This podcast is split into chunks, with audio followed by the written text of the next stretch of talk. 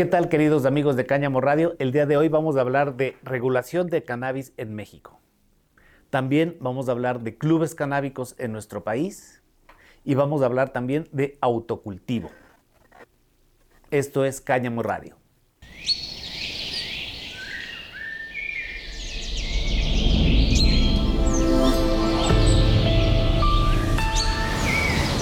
¿Qué tal queridos amigos de Cáñamo Radio? Bienvenidos. En este 2024 damos inicio a una nueva temporada de nuestro programa, de nuestro podcast en formato audiovisual.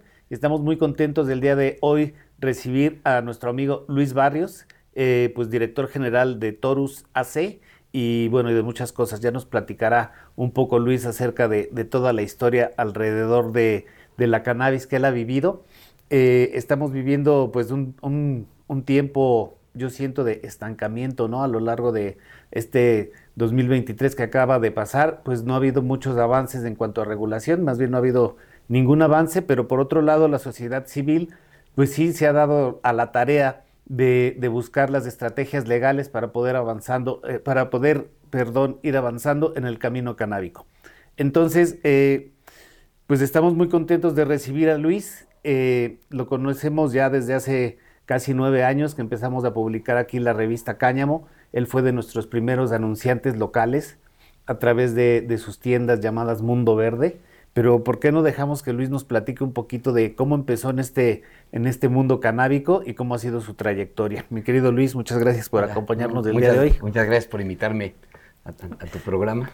Platícanos, mi querido Luis, ¿cómo empezaste eh, con la inquietud de, la cannabis en, en tu vida? Fíjate que yo tengo contacto con la cannabis eh, desde el 2012. En el 2012 hay una película que salió que se llama Salvajes con Salma Hayek. En esta película hay una escena donde sale un cuarto de cultivo. Entonces yo en aquellos años pensaba que la cannabis hidropónica crecía en una pecera. Yo no era un consumidor de cannabis.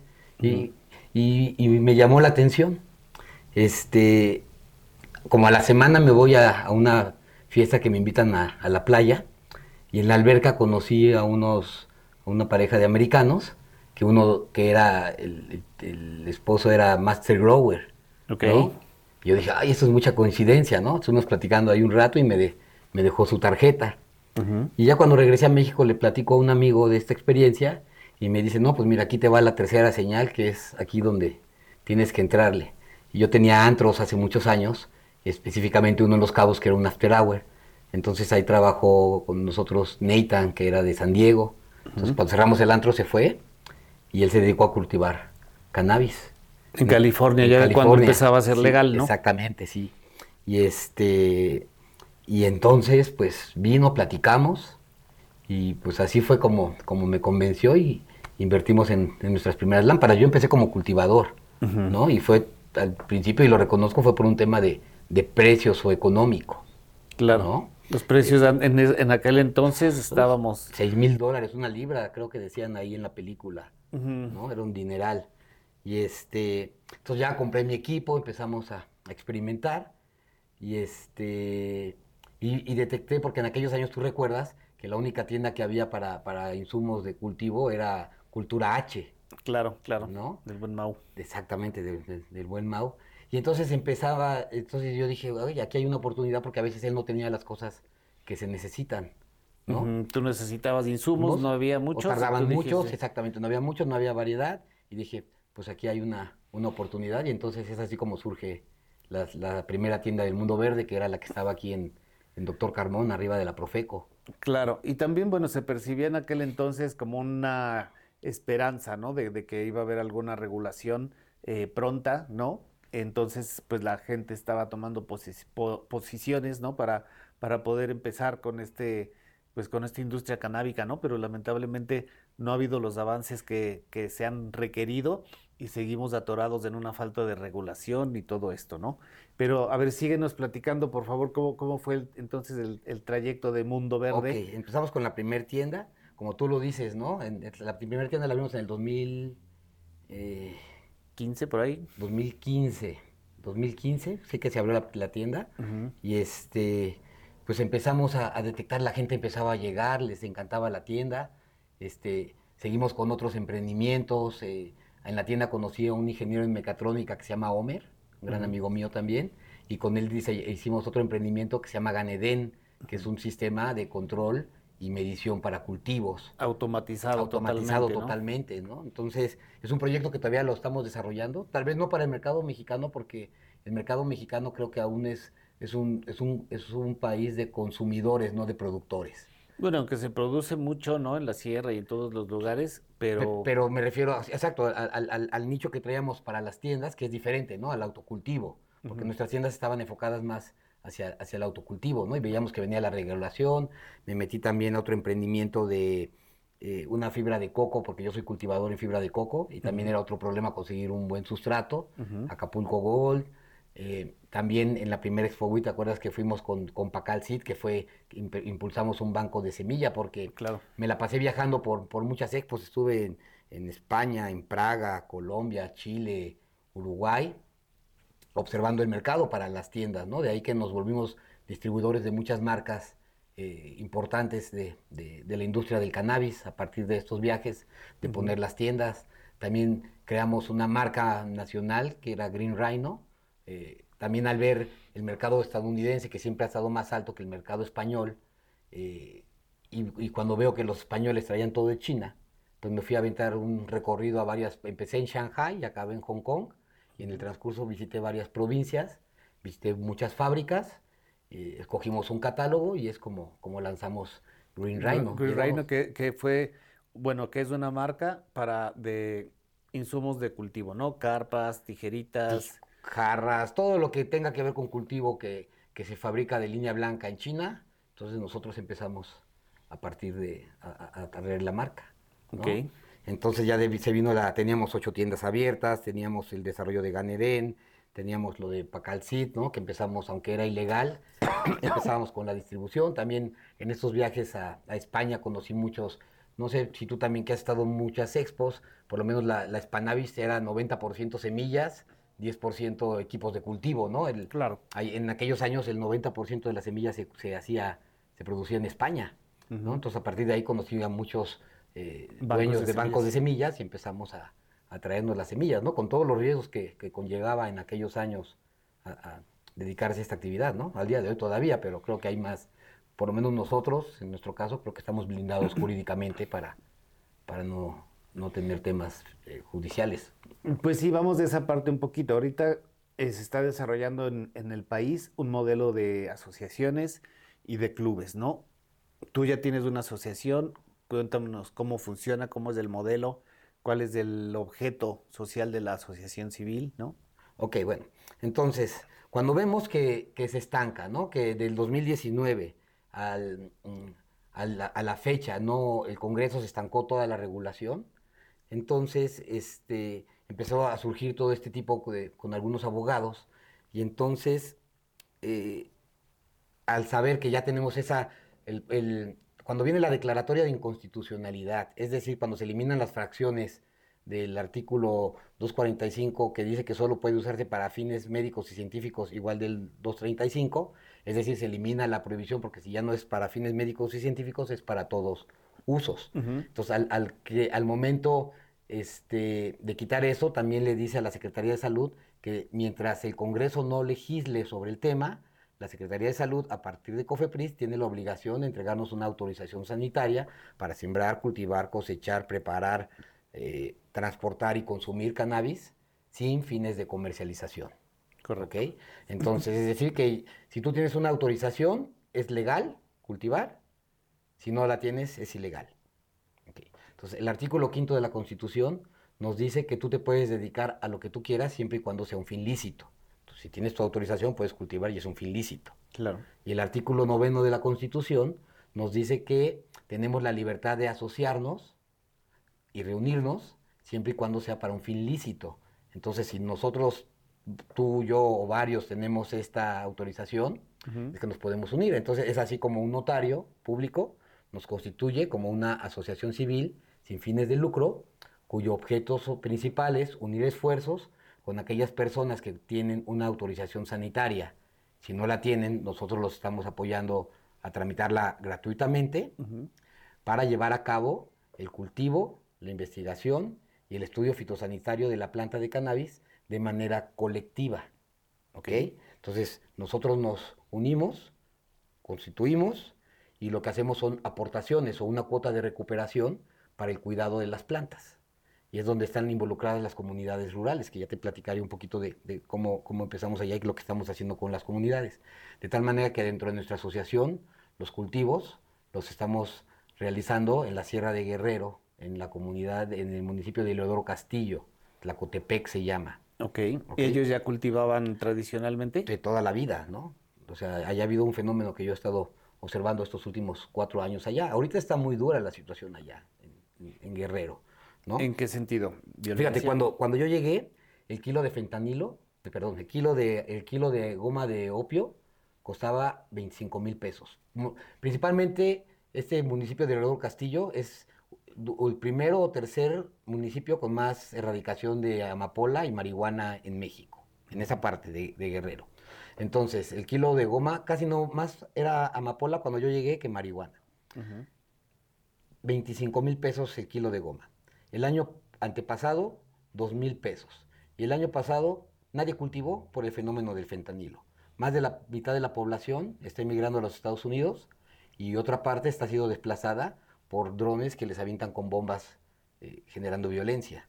Entonces, de ahí la, importancia de este proyecto que estamos realizando y, específicamente en ese municipio, porque creemos que al, ellos empezar a cultivar, ¿no? obtener un precios pues, por lo menos 50 veces de lo que estaban recibiendo anteriormente por el cultivo, y donde nosotros también una parte, una tercera parte de esas cuotas de recuperación las estamos usando para proyectos productivos en la sierra, ¿no? Como el equipamiento de una escuela con internet. La comunidad que empezamos se llama Goyahuatl. Ellos no tenían escuela.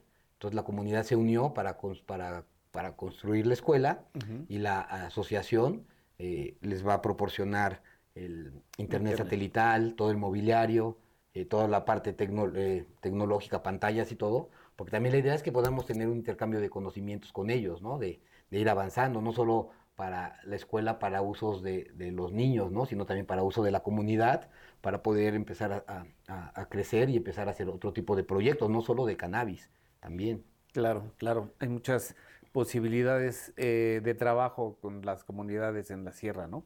Exactamente.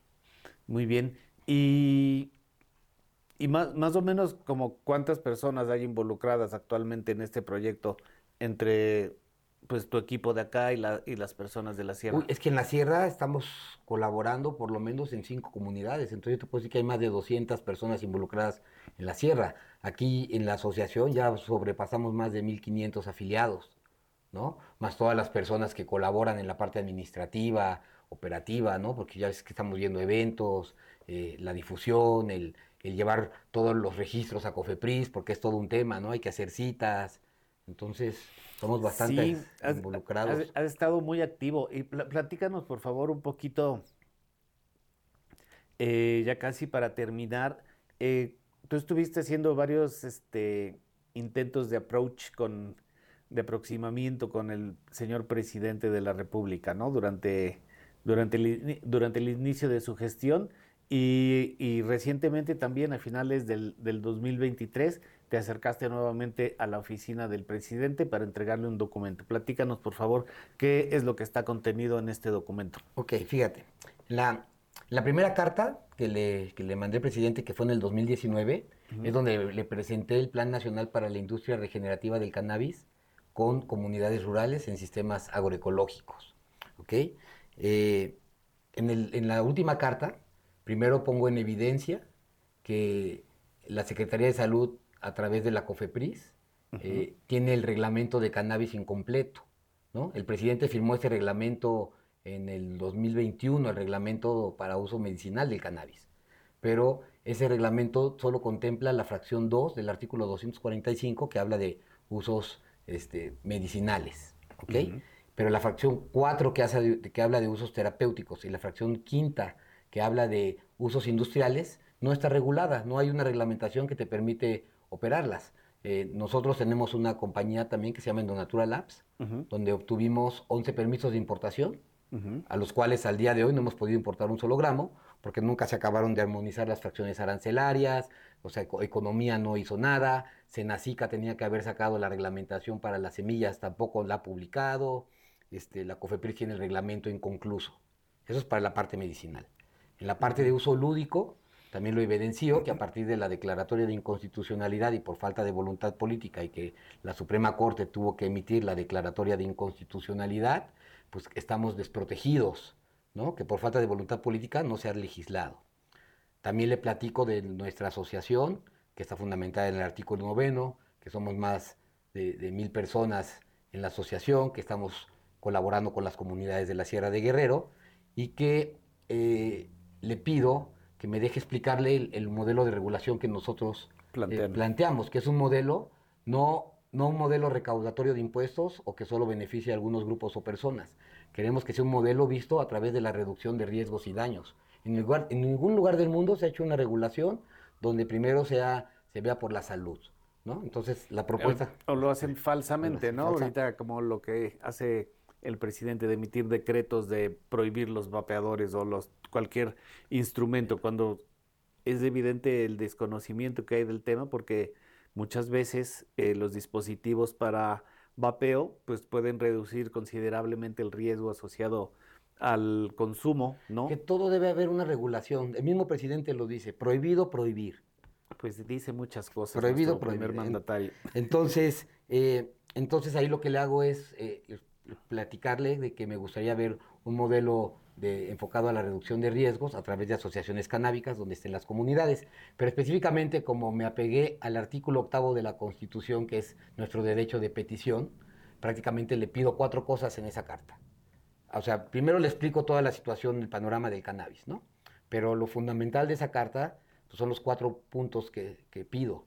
El primero, que con sus atribuciones que le da el artículo 89 de la Constitución, fracción 14, él puede emitir un decreto de amnistía o una amnistía para poder sacar a todas esas personas que por falta de voluntad política, que por culpa del legislativo, que desde el 2019, 20, 21, 22, 23, 24, cinco años que teníamos que estar regulados, hay gente que ha estado en la cárcel por posesión de cannabis. Entonces yo creo que más importante que cualquier tema que ya es nuestro derecho que tenemos que regular para el cannabis, pues más importante es que ya no estén las personas en la cárcel por un tema que ya la corte dijo que no podemos estar.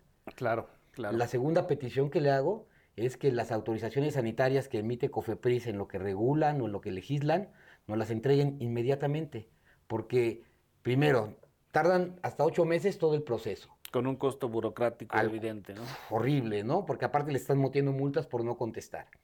Aparte, esos ocho meses que tenemos que pasar por este proceso, nos pueden, nos criminalizan, nos violentan, ¿sabes? Entonces nos pueden seguir metiendo a la cárcel porque no se ha modificado el código penal. Entonces, arriba de, si no traes una autorización sanitaria, traer arriba de 5 gramos es cárcel. Claro. Entonces, esa es la segunda petición, que, que, ok, si se siguen tardando en legislar, pues por lo menos que, no nos metan a la cárcel y que en Cofepris, así como llegues, te emitan tu permiso. Tú no vas a ir a pedir un permiso para fumar tabaco ni para tomar alcohol, ¿no? Correcto. El gobierno nos lo está exigiendo, entonces si nosotros estamos cumpliendo, pues ellos que cumplan y que no lo expidan. La tercera eh, petición que le hago también es que se modifique el Código Penal Federal, local y todas las leyes cívicas para que ninguna persona ya pueda ir a la cárcel por, temas de cannabis. Y la cuarta es una reunión personal con él para explicarle el panorama y que vea toda la, eh, la visión que tenemos de cómo sí podemos llevar una industria ¿no? a la mexicana vista a través de la reducción de riesgos y daños. Sí, sobre todo eh, quitarnos temas de doble moral, ¿no? Porque eh, por un lado sí nos espantan muchas cosas, pero por otro lado no nos espanta la gran cantidad de violencia que estamos viviendo en el país, ¿no? se, le, se normaliza y la verdad creo que, que estamos pasando tiempos muy complicados en términos de violencia, ¿no? A lo mejor este, mucha gente ya está medio acostumbrada a vivir con el tema, pero pues son temas que son, pues que afectan, que afectan totalmente pues a todos los pobladores de nuestro país y que quisiéramos que se modifiquen para bien y, creemos que la, regulación de la cannabis pues puede traer paz en, algunos aspectos, ¿no? Sabemos que no es la solución para todo, pero sí puede traer eh, paz que es muy necesaria en nuestro país, ¿no? Entonces, pues mi querido Luis, te agradezco mucho. No sé si quieras agregar algo para nuestra audiencia de Cáñamo Radio esta tarde de, enero que estamos arrancando el año con, con esta nueva temporada. Pues eso, que los invito a que todos tramiten su autorización sanitaria, porque mientras no tengamos una legislación, una regulación, es la única herramienta que nos protege. Esa es, la única manera que podamos eh, ejercer nuestros derechos ahorita con esta autorización. Claro, entonces bueno, también es importante el anuncio, ¿no? Todas las personas que nos vayan a acompañar en Encuentro Canábico el día 27 y 28 de abril, eh, todos los que compren su boleto van a tener oportunidad de acercarse a Torus para tramitar sus permisos sanitarios, sus autorizaciones sanitarias y pues estar este, más protegidos, ¿no? No tan, no tan este, a merced de, las autoridades que, pues como ya hemos platicado reiteradamente en este espacio, pues no se les ha dado la, la voluntad política de regular estos temas que para nosotros son fundamentales. Eh, mi querido Luis, te agradezco mucho la presencia el día de hoy. Eh, y pues, queridos amigos, sigan sintonizando Cáñamo Radio. Vamos a tener una gran diversidad de programas durante este 2024 y no le cambien, sigan por aquí. Esto es Cáñamo Radio. Uh.